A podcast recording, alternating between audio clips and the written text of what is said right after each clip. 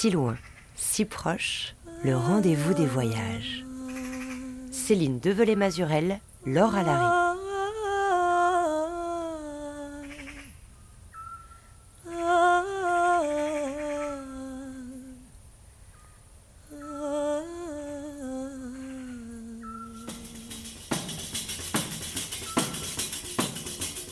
Bonjour à tous, bonjour à toutes. Quand Poséidon et Athéna, filles de Zeus, se disputèrent un jour à Attique, la mythologie raconte que Poséidon fit jaillir de l'eau salée en frappant un rocher de son trident, alors qu'Athéna, elle, planta un olivier en guise de paix. Cette histoire d'eau salée et d'olivier, de déesses et de dieux issus des temps anciens, de lutte aussi pour la protection de la cité, marque ainsi le début de la fondation d'Athènes, qu'on appelle la mère des démocraties modernes. Démocratie soit le pouvoir au peuple. Et à sa manière, des millénaires et quelques civilisations plus tard, cette histoire fait écho à la tragédie plus tout à fait grecque que vivent aujourd'hui au XXIe siècle les habitants du Salento. Une langue de terre majestueuse, traversée d'influences située dans le talon de la botte de l'Italie à l'extrême sud, entre Adriatique et Mérionienne, entre maquis et falaises, entre Orient et Occident, entre terre ocre et bleu lagon. Cette tragédie porte ici le nom barbare de Xylella fastidiosa. Une bactérie qui, en dix ans, a ravagé des millions d'oliviers centenaires qui façonnaient le paysage, mais aussi la culture de ce Finistère italien comme ailleurs dans la Méditerranée. On parlait alors de civilisation de l'olivier. Aujourd'hui, cette civilisation-là, cette monoculture en tout cas, est pour ainsi dire arrivée à son terme dans le Salento. Mais une partie de son peuple a décidé de tirer les leçons de son histoire et d'en écrire la suite, en réinventant le lien profond qu'il attache à ces terres de plus en plus désertiques. À l'écoute de la nature et sur un air de tarentelle, cette danse typique des Pouilles qui visait au départ à guérir des morsures et celles du passé sont parfois tenaces. Salento, le Finistère des possibles, c'est un voyage sonore de Viola Berlanda. Buongiorno. Viola, piacere. trovata, piacere. Ben Mio, trovato. Emanuele. Eh, Allora, e presento anche Luigi. ciao. Emanuele. Sì, andiamo? Andiamo. Andiamo. Andiamo? Sì, così ci... Ciao Larghe! Ci vediamo dopo. Possiamo cominciare già da subito a parlare francese? Bonjour, monsieur. Bonjour à vous, bienvenue à Castro. Merci beaucoup. Et donc, vous êtes?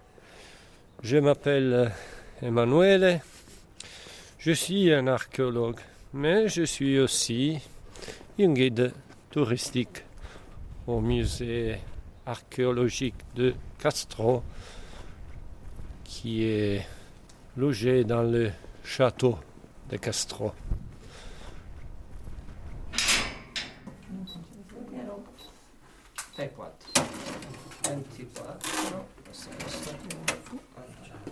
Nous nous trouvons dans le château. Tout autour de nous, il y a des arcades. Un, deux, trois, quatre. Il y a quatre arcades de, de pierre assez grandes.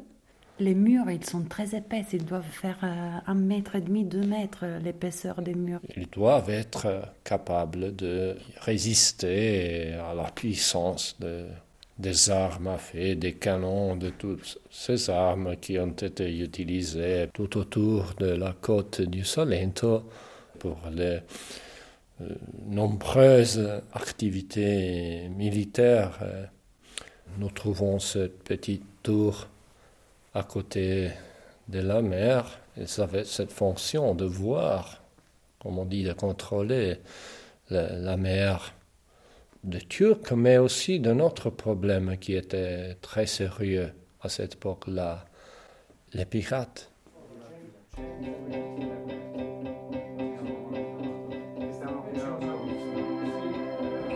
Castro ha condotto scavi che hanno rivelato uno dei contesti archeologici più ricchi dell'antica Messapia.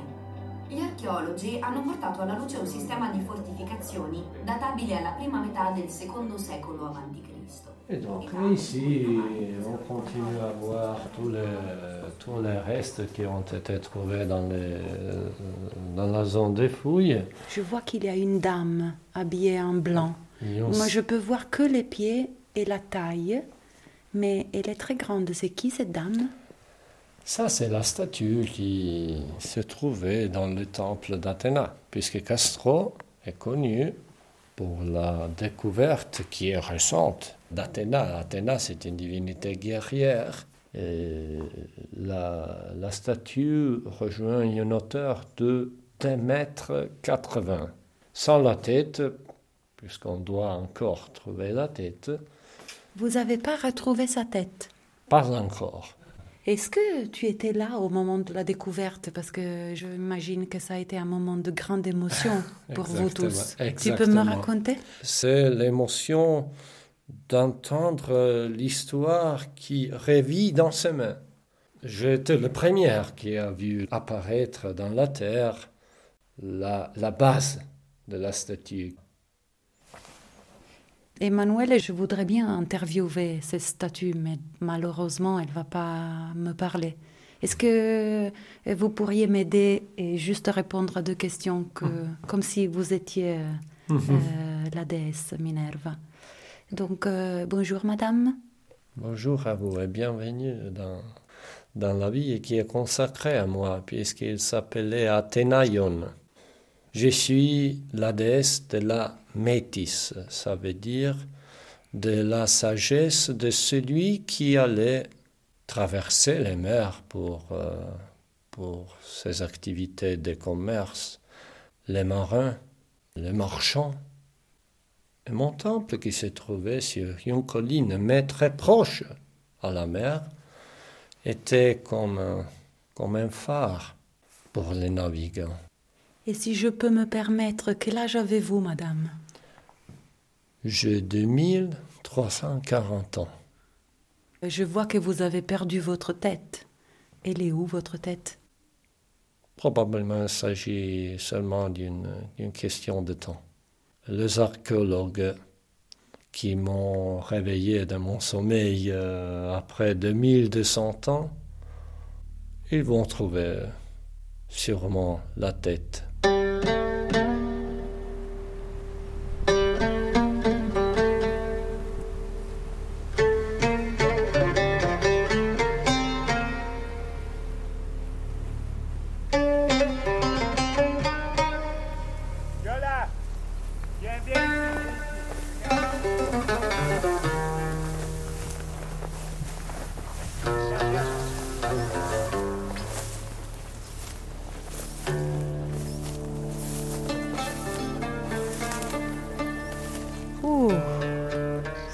Ce qu'on voit. Hein.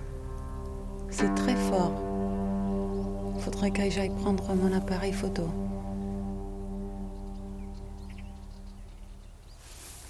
Là, on est au milieu de la campagne.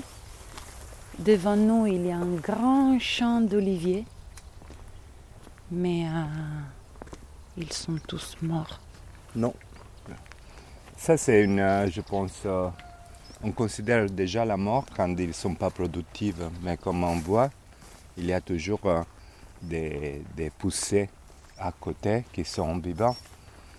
On les a condamnés déjà, les oliviers, mais c'est vrai que les racines sont vivantes. La xylella, en effet, c'est une maladie euh, lymphatique de la plante.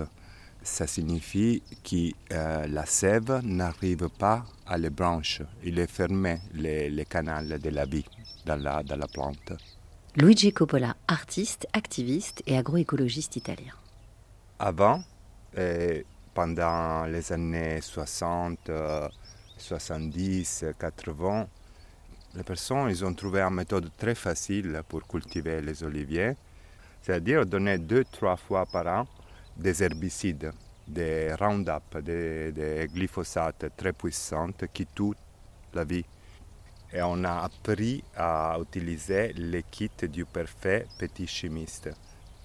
L'arbre d'olivier, il était très résistant à ça. il prospérait même s'il y avait cette, euh, euh, action très puissante. On travaillait la terre, mais on n'avait pas une relation vraie avec la terre, c'est ça. Je suis né ici, à Diso, où on se trouve maintenant, il y a 50 ans. Quand j'étais petit, dans la maison où on se trouve maintenant, on cultivait le tabac. Euh, c'était la monoculture du moment C'était une monoculture très toxique, malheureusement, et très liée à la culture du sacrifice et de la souffrance. Si on pense aux femmes ici en Salento, il était l'esclave de la société. L'Église contrôlait un peu notre rituel quotidien et notre vie. J'étais un peu nausé de la culture patriarcale familiale qu'il y avait ici et je suis échappé. Je suis revenu en Salento et c'est le lieu principal pour moi d'expérimentation. On a la possibilité d'éduquer les personnes à une relation plus fiable avec la nature. Et c'est ça un peu le centre de mon travail, changer les dynamiques relationnelles entre culture et nature s'approchaient beaucoup plus à l'effet que nous sommes partis de la nature et on doit agir en accord et pas avec l'unique critère de production et domination qui a bouleversé les derniers siècles et qui a causé tout le mal que maintenant on est en train de vivre. On parle de 30 millions d'arbres qui sont en train de mourir.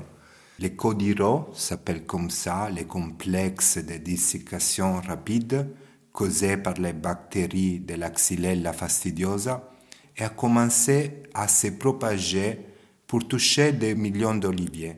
Et il semble que rien ne puisse l'arrêter. On parle de 150 000 hectares de terre. Les paysages étaient façonnés par une monoculture d'oliviers. Aujourd'hui, quand on regarde, il ne reste que les fantômes. Nous sommes ici, sur le talon de la botte, mais maintenant le talon est le talon d'Achille aussi. Je pense qu'ici, euh, avec le modernisme, comme Athènes à Minerva, à Castro, on a perdu la tête. Euh, on a perdu la tête, mais on n'était pas capable vraiment de penser qui on devait laisser une trace durable pour euh, les générations futures. On a pensé vraiment seulement à exploiter le plus possible. Mais comme a dit l'archéologue de Castro, je pense qu'on peut retrouver la tête. Mais on doit la chercher ensemble. On a besoin de faire en commun. C'est seulement comme ça qu'on peut retrouver notre tête et reconstruire notre identité peut-être d'une manière différente et plus durable, je pense.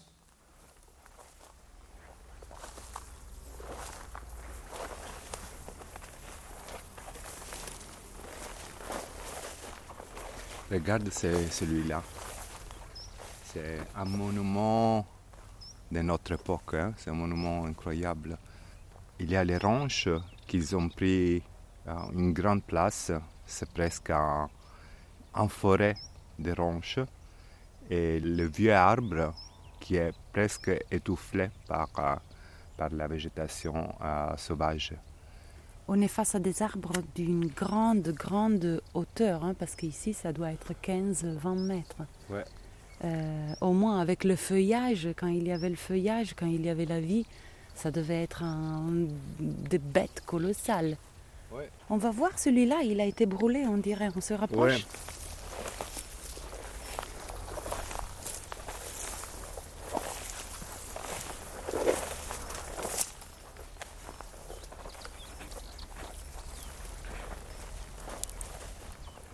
C'est un énorme tronc brûlé.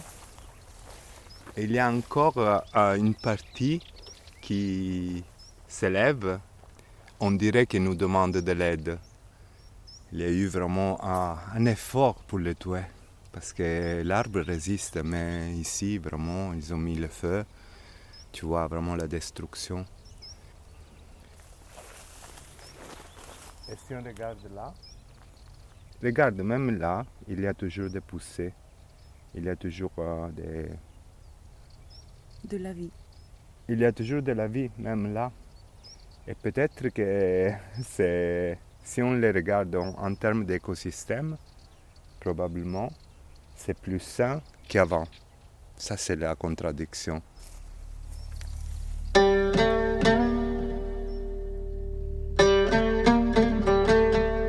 Tratta di una catastrofe vera e propria, diciamo, sia dal punto di vista agricolo. Il s'agit d'une véritable catastrophe agricole, botanique et paysagère qui frappe le territoire du Salento depuis plus de dix ans.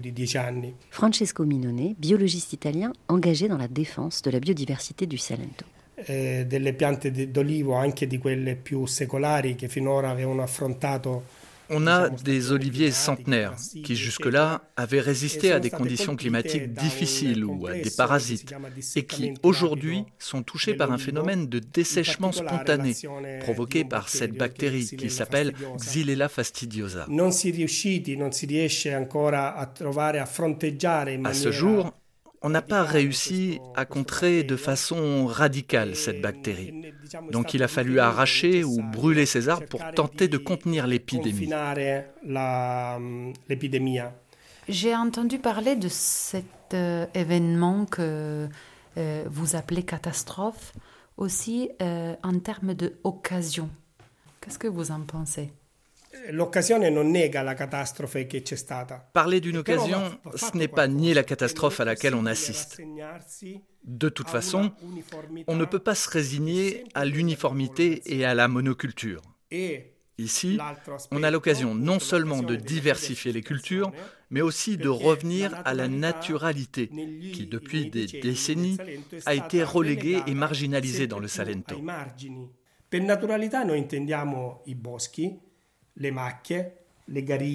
par naturalité, il faut entendre les bosquets, les maquis, les garrigues, toutes ces formations naturelles et semi-naturelles. Il n'y a rien de mieux que le sauvage pour garantir la survie des écosystèmes. Avec ce parasite, on voit bien qu'il y a à l'intérieur même de l'olivier quelque chose qui se referme, se dessèche et se réduit. Mais de l'autre côté, quelque chose de nouveau surgit. Finalement, on peut voir dans tout cela l'emblème des cycles de la transformation.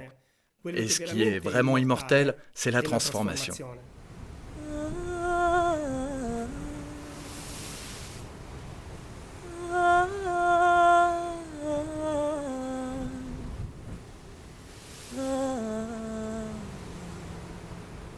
Muretto a secco Mur en pierre sèche. Mareggiata. Tempête. Torri costiere. Tour côtière. Paparina. Paparine. Gli alberi di fico. Les figuiers. Gli olivi.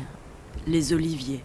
L'acqua calda delle spiagge del Salento e l'acqua fredda. L'eau chaude des plages du Salento et l'eau froide des sources qui coulent entre les rochers. Accanto alle rocce.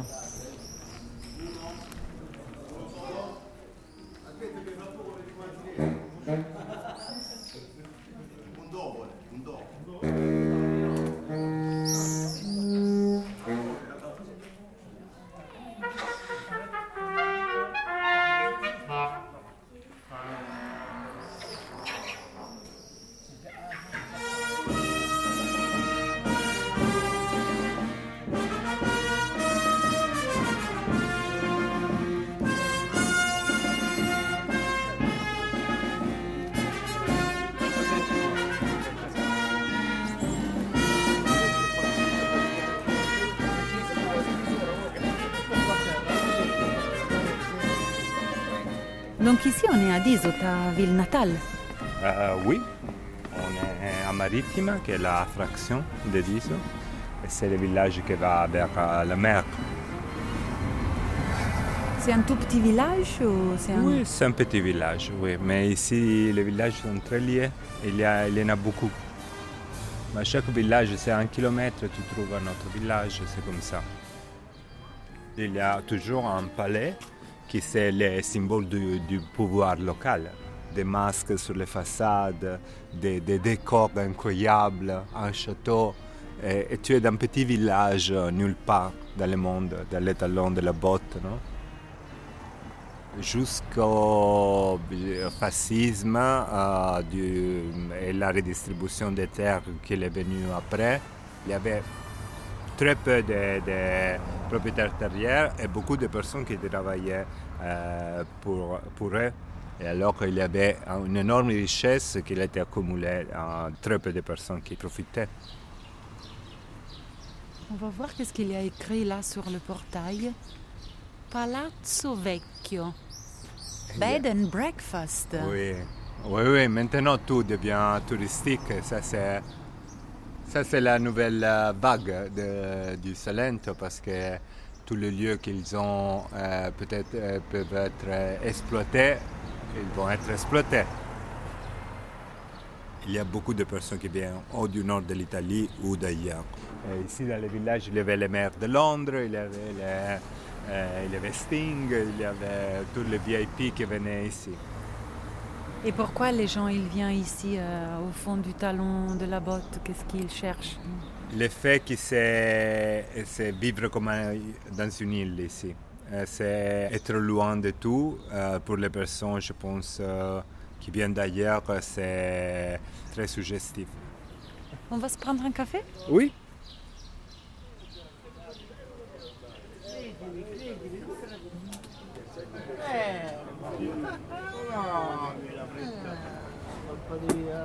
Et ici, il y a des gens qui jouent euh, aux cartes, c'est normal? Oui, c'est normal. Ça, c'est l'activité pour, euh, sociale pour excellence. Euh, il y a les petits bars, il y a toujours des hommes, les, femmes sont, exclues mm. complètement. Et il y a même des personnes qui regardent pour des heures comme il y avait la télé. ti piace proprio, ti piace, ma qua sto io,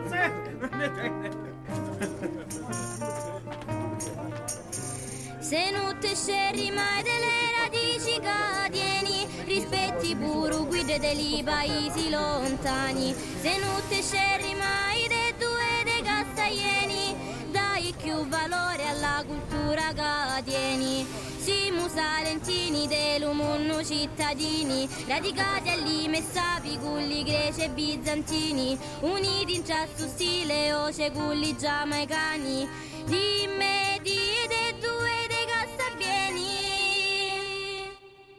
La, la canzone racconta Cette chanson raconte l'importance de connaître ses propres racines et son territoire d'origine, afin de pouvoir apprécier les racines des autres. Elle nous parle des multiples influences présentes dans le Salento, celles des Messapiens, des Byzantins, des Grecs. Évidemment, toutes ces influences sont la richesse de ce territoire, une richesse culturelle, linguistique et artistique. Sono Alessia Tondo, ho 31 anni. Je m'appelle Alessia Tondo, j'ai 31 ans. Je suis née, j'ai grandi dans un petit village du Salento. Je vis à Arnesano. Je suis chanteuse et autrice et je fais de la musique populaire du Salento. J'écris des chansons dans ma langue maternelle, qui est le dialecte salentino.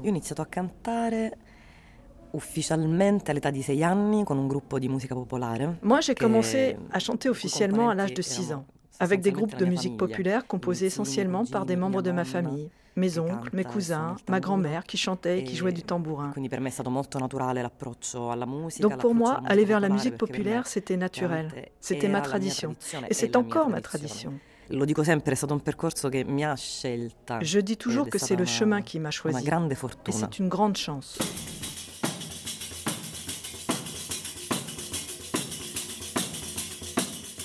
Siamo nous sommes à la toute fin d'une terre qui est le talon, la pointe de ce talon de la botte. Et je trouve ça très beau que ce soit la culture, la tradition et la musique qui ont permis de mettre un coup de projecteur sur ces confins et sur cette terre. C'est un langage brut qui parle de la terre, qui vient de la terre et qui conserve les ferments de la guérison. J'en ai fait l'expérience dans ma propre famille, plus jeune, et je perçois encore aujourd'hui le pouvoir très fort de ce rythme. Que ce soit pour la pizzica qu'on appelle taranta, mais aussi dans tout le répertoire de la musique populaire du Salento, ces chants de lutte, de travail, de dénonciation sociale ou d'amour. C'est une richesse vocale liée à la Méditerranée. Et je vois dans cette Méditerranée mon berceau, ma maison, l'endroit où je peux récupérer mon identité. Le territoire dans lequel euh, tu habites, Alessia, en ce moment, il euh, vit un moment charnière. Euh, il y a un grand changement. Euh, toute la monoculture des arbres d'olivier est en train de disparaître. La plupart des gens qui habitent ici se retrouvent devant des grands défis. Et j'aimerais bien savoir comment c'est ta vision des choses euh, du présent et du futur. Nel Salento è stato un cambiamento traumatico. Le changement qu'on a vécu ici a été traumatisant. Era sempre meraviglioso vedere questi muretti a secco, gli ulivi. Je me souviens, quand je rentrais chez moi, j'adorais voir les murs en pierre sèche, les oliviers en fleurs. C'était merveilleux, surtout au printemps. In questa cornice di ulivi secchi. Mais les oliviers se sont desséchés et chaque fois que je revenais, je pleurais parce que je voyais mon enfance et mon histoire disparaître avec les oliviers.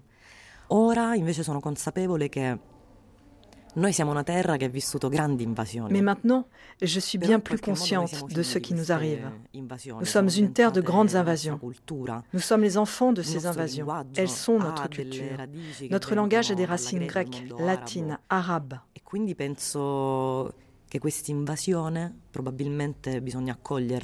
Donc je pense qu'il faut probablement accueillir cette invasion et comprendre que ce moment charnière est une belle opportunité. J'ai confiance. Cet envahisseur, cette maladie est déjà en train d'être guéri. Il y a des territoires qui renaissent. La guérison est en cours. Che sia un grande momento di guarigione. E la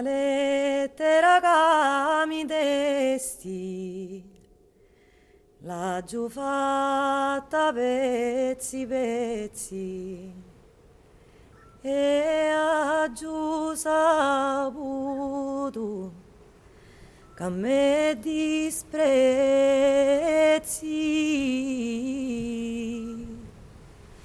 E naggiù amante ma giù trova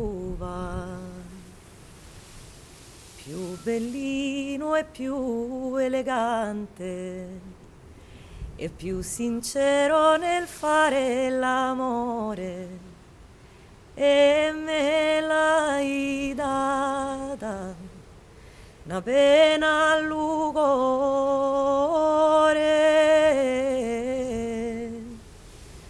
e finché vivo laggiù Zina!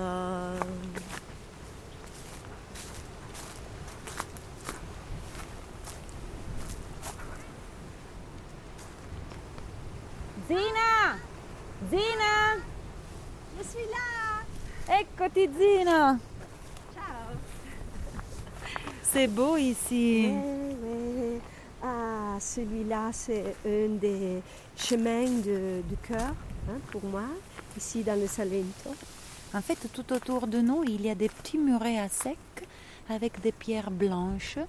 Et euh, à ma droite, il y a des oliviers, à ma gauche, il y a des chênes. Et là, on aperçoit la mer de loin.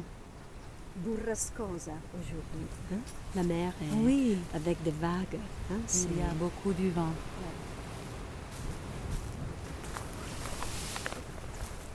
Et ce chemin-là, c'est comme un, serpent hein, qui il nous invite à le suivre. Jusqu'à la mer.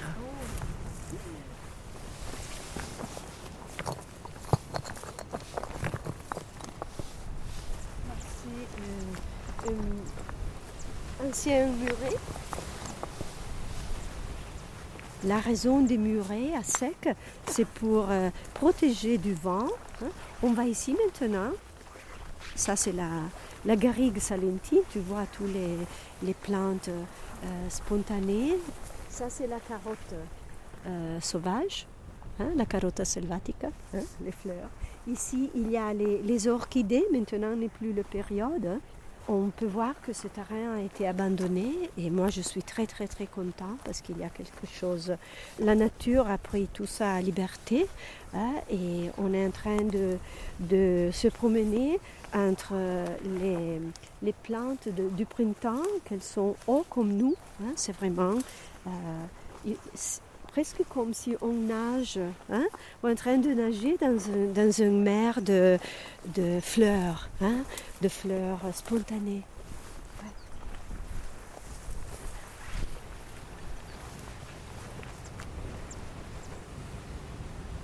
Là, en fait, on est tout à haut d'une falaise.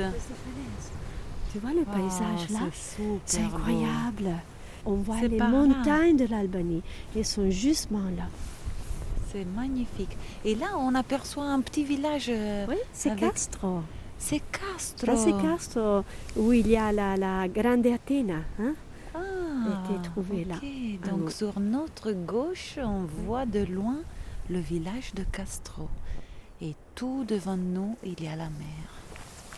Rapprochons-nous à la mer.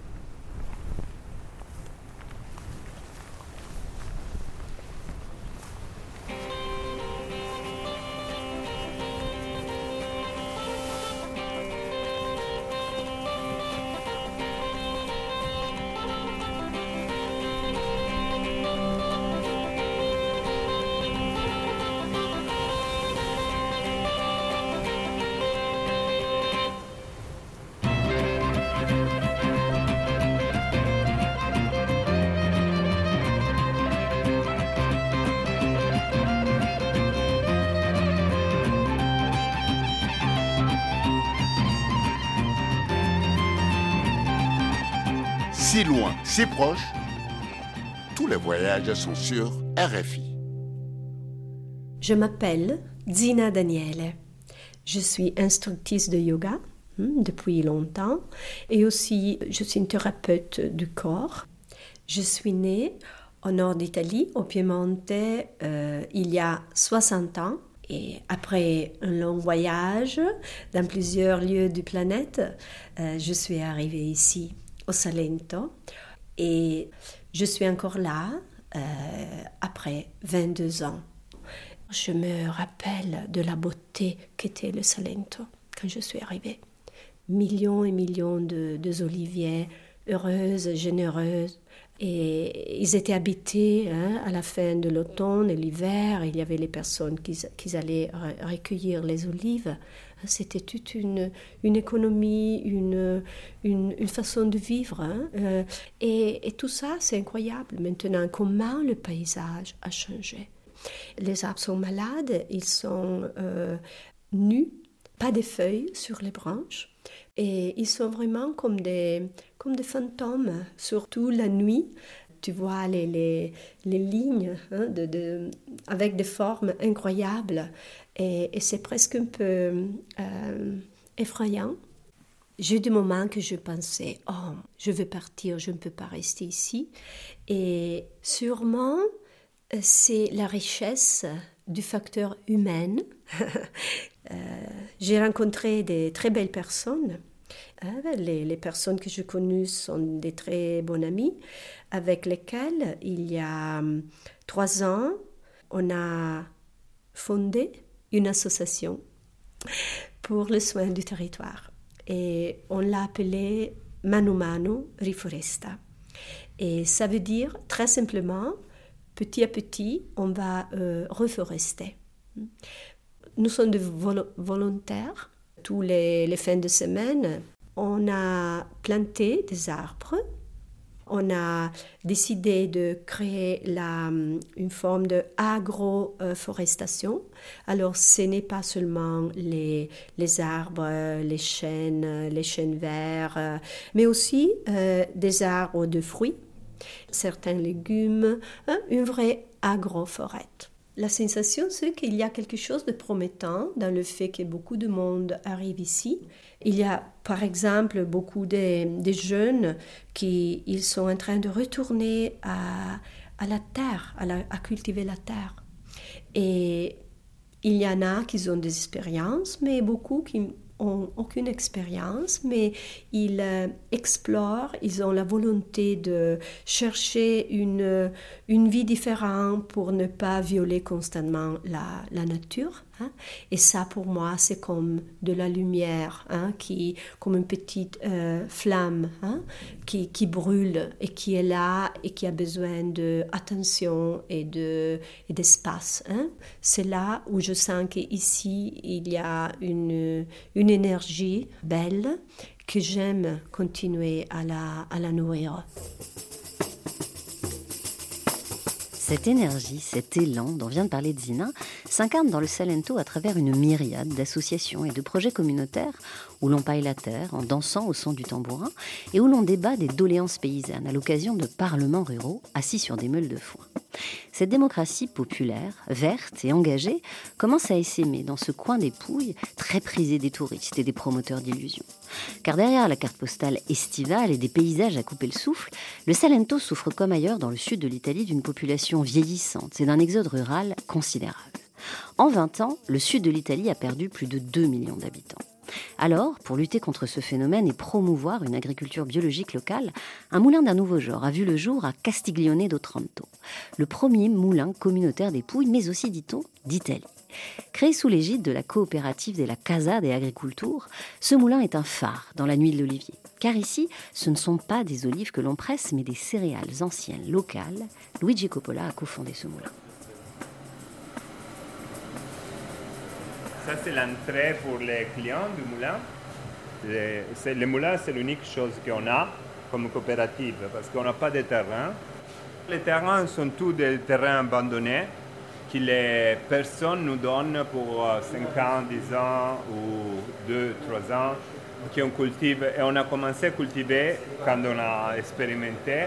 On est parti avec les céréales parce que c'est la base. C'est euh, la pâte, les, biscuits, c'est les produits de base dans tout le monde, pas seulement ici.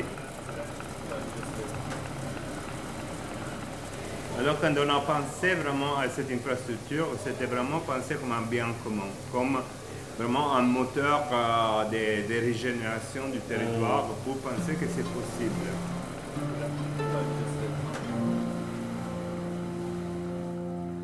Généralement, quand on parle de rural, on pense toujours à récupérer les traditions, récupérer euh, ce qui est vieux, ce qui est ancien. Je pense que vraiment c'est le moment de réinventer.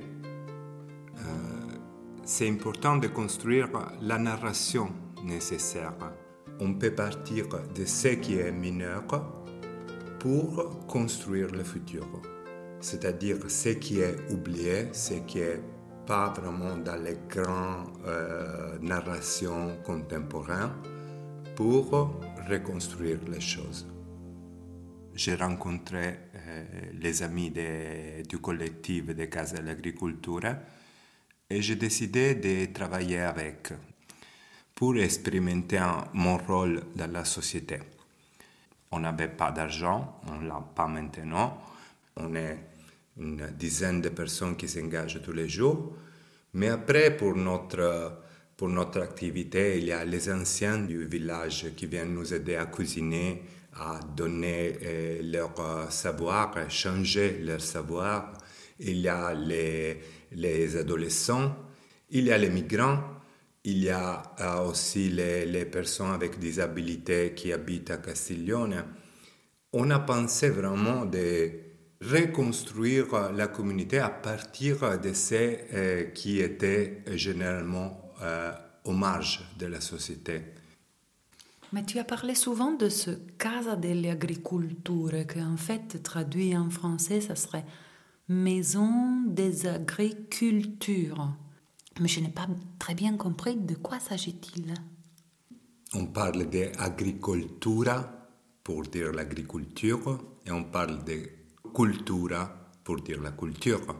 Alors, c'est euh, unifier les deux mots, culture et agriculture, et imaginer de la pratiquer tous les jours, avec l'ambition de euh, rester dans le lieu et de reconstruire les conditions. Alors, ce n'est pas seulement un projet économique, même si avec le temps on a construit une coopérative, mais c'est un projet culturel, artistique et social en même temps. Et ce moulin, euh, pour moi, c'est le symbole de notre restanza. Restanza, c'est l'idée qu'on essaye de rester dans des lieux comme celui-ci, mais on doit les imaginer avec euh, l'idée qu'on réinvente les liens de communauté, l'économie, la, les relations entre les personnes et l'environnement qu'on habite. Et pour ça, on a inventé eh, les slogans qui sème utopie récolte réalité.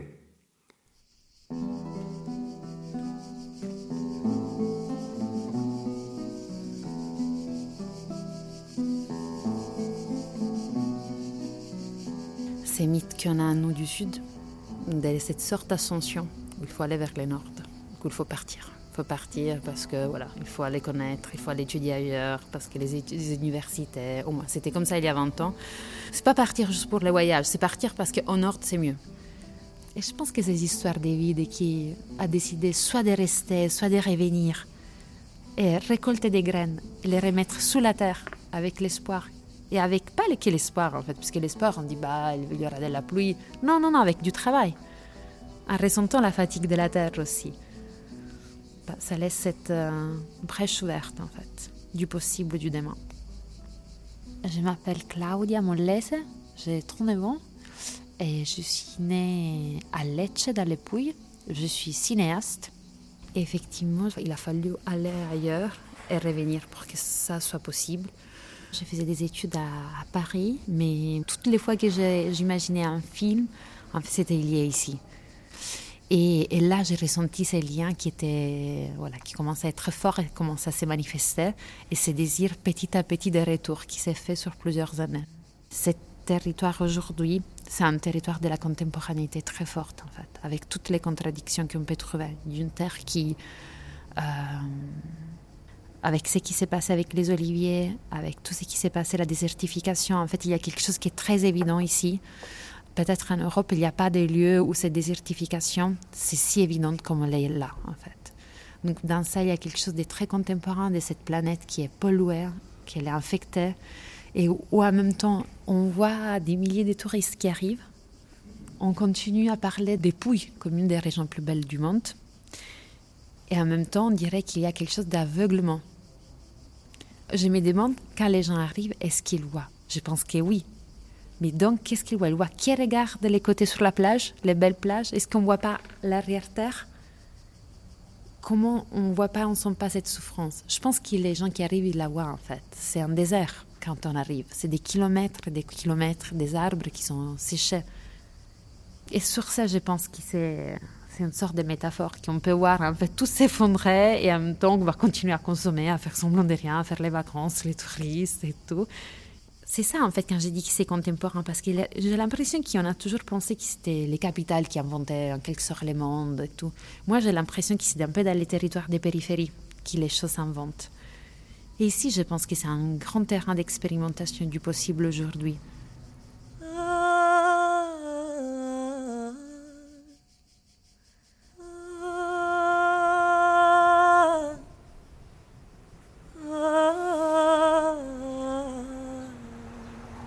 Siamo stati storicamente periferia dell'impero. E Historiquement, nous étions en marge de l'Empire et de l'État. Et donc, nous avons grandi avec cette idée, inculquée par nos parents, qu'ils avaient eux-mêmes hérité de leurs parents, qu'ici, il n'y avait rien. Credo che eh, appunto sono passati dall'essere terra di emigrazione. Mais je crois qu'aujourd'hui, nous sommes passés d'une terre d'émigration à une terre de nouveau amoureuse d'elle-même, qui retrouve ses racines et renoue avec ses traditions, sans en avoir honte. La pizzica en est un parfait exemple. Donc nous sommes passés du pays des remords au pays des nouvelles opportunités. Sono Tiziana Colluto, ho 39 anni, sono nata e cresciuta nel Salento. Per scelta sono rimasta nel Je m'appelle Tiziana Coluto, j'ai 39 ans. Je suis née et j'ai grandi dans le Salento. Je suis restée ici par choix. J'étais juriste au départ, puis je suis devenue journaliste. Depuis 20 ans, je couvre les conflits sociaux et environnementaux qui se succèdent dans la région. E, e, da circa un decennio poi ho fondato un'associazione di volontariato che è Casa delle Agricolture. Il y a dix ans environ, j'ai fondé avec des amis l'association La Casa dell'Agricoltura, qui a permis de démontrer qu'un autre modèle de développement est possible sur ce territoire. Ci siamo chiesti, ma se noi volessimo restare, come On s'est questionné. Si nous voulons rester, Comment pouvons-nous prendre soin les uns des autres et surtout de ce territoire? Nous avons simplement changé notre regard sur les choses. Parce que nos campagnes abandonnées sont devenues une terre d'opportunités. Nos sentiers sont devenus des vergers qui débordent de fruits oubliés. Les personnes âgées du village sont devenues les grands-parents de la communauté. Les migrants d'Afrique et du Moyen-Orient qui arrivent dans les Pouilles ont apporté un souffle nouveau. Et c'est l'utopie concrète que nous vivons. J'aimerais bien interviewer cette terre meurtrie. Pourrais-tu lui donner ta voix? D'accordo. Par quel nom as-tu été euh, appelé à travers les âges? Io sono Messapia, prima ancora ero la terra delle Veneri di Parabita. Je suis Messapia. Avant, j'étais le pays des Vénus de Parabita. Puis je suis devenu le grand pays d'Otrante, constamment attaqué par les Turcs, un danger qui venait de la mer. Sono stata j'ai été le royaume des deux Siciles, le royaume de Naples. J'ai été le royaume d'Italie, puis la République italienne. Aujourd'hui, je suis communément appelé le Salento. Quel nouveau horizon vois-tu pour ton futur?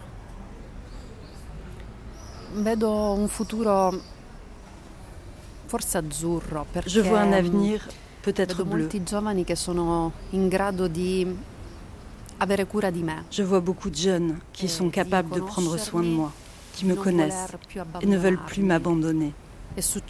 C'est arrivé plusieurs fois et cela arrivera encore. Mais ces dernières années, quelque chose a changé. Un amour partagé est né. Et je me sens non seulement comme la mère de ces nombreux enfants, mais aussi leur future épouse la loro futura sposa.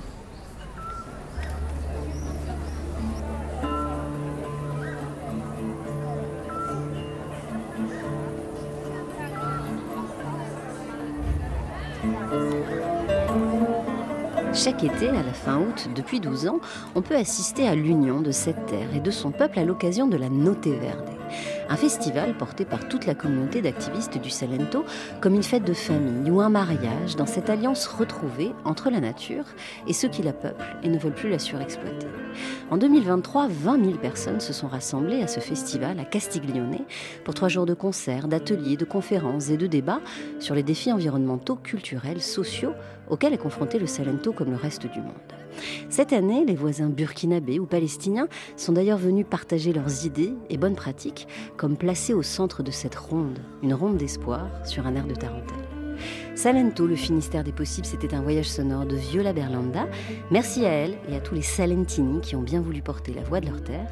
Laura Larry, Céline Develay-Mazurel, Viola Berlanda, on vous salue, chers auditeurs. Rendez-vous la semaine prochaine pour de nouveaux voyages, si loin, si proches. Yeah.